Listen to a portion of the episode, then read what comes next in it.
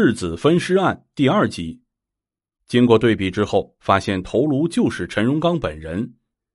在此基础之上，鉴于蒋德英的异常表现，警方将其传唤到公安局做进一步调查。经过一天一夜的较量，蒋德英的心理防线崩溃，如实的交代道：“是他和陈荣刚的父亲二姐一起将其杀害的，因为担心不是陈荣刚的对手。”所以，他们找了二姐的男友唐川来帮忙。九月三十日，陈荣刚的父亲和二姐相继落网，而唐川畏罪潜逃。随着案件的一步步深入，事情的真相也水落石出。家人合力将男子杀死。九月二十日晚，陈家吃了个团圆饭，陈荣刚喝了不少酒。饭后，在家人的劝说之下。和二姐的男友唐川一起到水库钓鱼。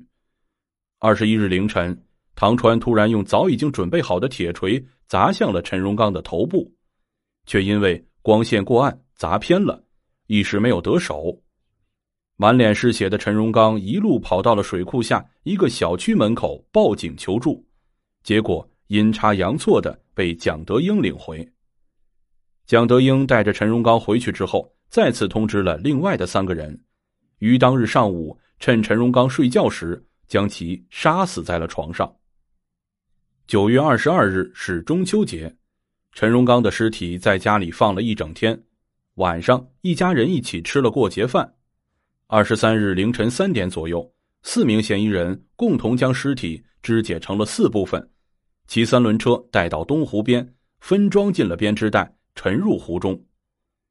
十月一日下午，东湖湖面又浮出了两个编织袋，这次环卫工直接报了警，民警赶来将其捞上岸。打开时，闻到有股浓烈的腐臭味。经确认，袋子里都是陈荣刚的尸块。与普通凶杀案不同的是，本案的凶手皆是死者的至亲。恨铁不成钢。案件爆发之后，民众都很好奇。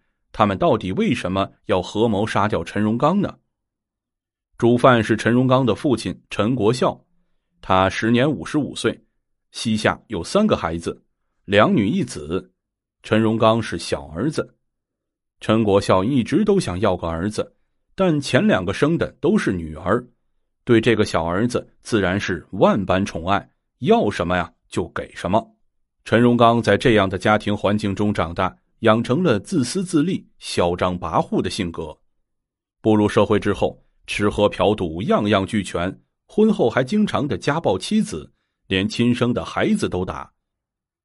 陈国孝原本开有一家旅馆，被陈荣刚威胁卖掉之后，所有款项也全被他拿去挥霍一空，没钱了就找父母和妻子要，一旦不如意就继续的拳脚相向。陈国孝好几次都被打得满大街跑。蒋德英为了儿子一直忍气吞声，就连陈荣刚嫖完回来，在他面前详细的说和小姐在床上怎么玩怎么玩，都没让他下定离婚的决心。陈家人知道陈荣刚是什么货色，也都站在蒋德英这边，纷纷劝说陈荣刚改掉恶习，回归家庭，做个好人。陈荣刚却完全听不进劝，后来甚至到了谁来劝就骂谁的地步。陈荣刚在父母妻子处拿不到钱，又去找姐姐要，把家里亲戚能借的钱都借了，欠了很多债。陈国孝被逼无奈，只得去工地干活挣钱帮着还。然而，陈荣刚不仅没有因此感到内疚，反而从中看到了商机。他听闻工地上死人之后。老板会赔偿一大笔钱，就三番五次的设计想要害死父亲，以拿到死亡赔偿金。第一次，陈国孝默默的咽下了这口苦水，觉得是自己造孽得了报应。第二次，他虎口脱险的同时，萌生了除掉这个逆子，以便使自己解脱的想法。第三次，当他发现陈荣刚有不轨之心之后，他终于下定了决心。找来了儿媳和二女儿，商量杀死陈荣刚一事，并让唐川付诸实施。答应事后给唐川六千块钱。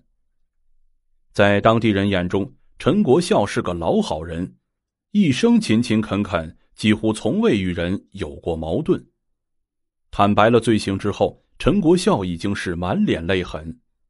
他说自己不后悔这一行为，唯独不应该的是拉上了二女儿和儿媳，害得他们也入了狱。早知如此，他就该自己拿刀捅死陈荣刚得了。这起案件的起因完全是因为过度的溺爱孩子，导致孩子狂妄自大，不懂得尊重别人，从此种下了恶果。亲爱的听众朋友们，本章内容已经播讲完毕，感谢您的收听，咱们下章再见。